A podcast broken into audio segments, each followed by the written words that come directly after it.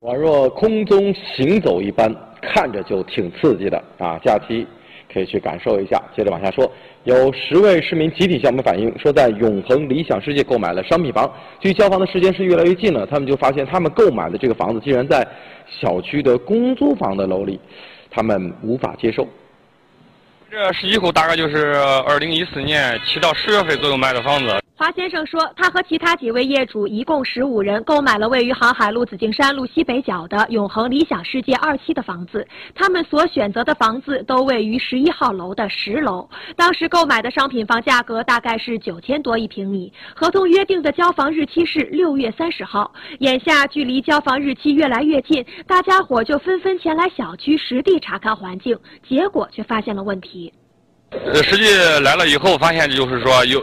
把十一号楼用单独的用围墙给隔出来了，然后现在也没有这个，也不在这个小区里面了，等于是。然后买房子的时候，他们也没有告知我们是在公租房里面，然后就我们这一层是当商品房卖的，但是我们买的是商品房，不是不是公租房嘛，所以说我们感觉这个就非常不合理。上午，记者和华先生等业主一起来到了永恒理想世界二期位于航海路上的大门前，想要进院里实地看一下情况。结果保安告诉我们，走这个正门无法到达十一号楼。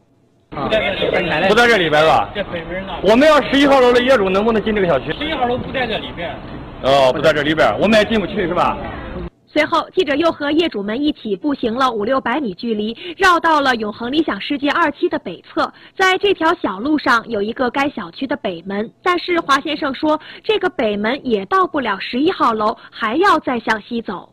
现在呢，我就来到了永恒理想世界二期的十一号楼前呢。那么，正如刚才反映人所说呢，现在啊，这个十一号楼的确呢是被单独开辟出了一个小院儿。我们仅看这个十一号楼这个小院儿的大门呢，就和我们刚才。看到的这个永恒理想世界的这个正式的这个大门是不一样，看起来非常的简陋，而且呢也没有门禁，也没有保安。那咱们呢进去看一下里面是什么情况。呃，进来之后我们发现呢，这个小院里边的面积是比较小的，绿化现在呢还没有完全做好。那么咱们来看这边，呃，这边呢有这个呃围栏哈，这个围栏呢把这个小十一号楼的所在的这个小院呢和咱们永恒理想世界十号楼之前的这些楼呢全部都隔开了。我们买的是商品房的价钱，我们享受的是。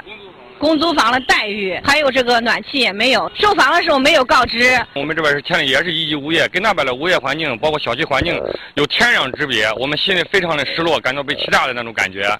然后我们感觉永恒理想世界的房子一点对我们来说一点也不理想。华先生等业主表示，他们并不排斥自己所购买的房子和公租房位于一栋楼中，但是单独开辟出一个独立的小院是他们完全不能接受的。于是前段时间，他们多次找开发商协商，希望退房。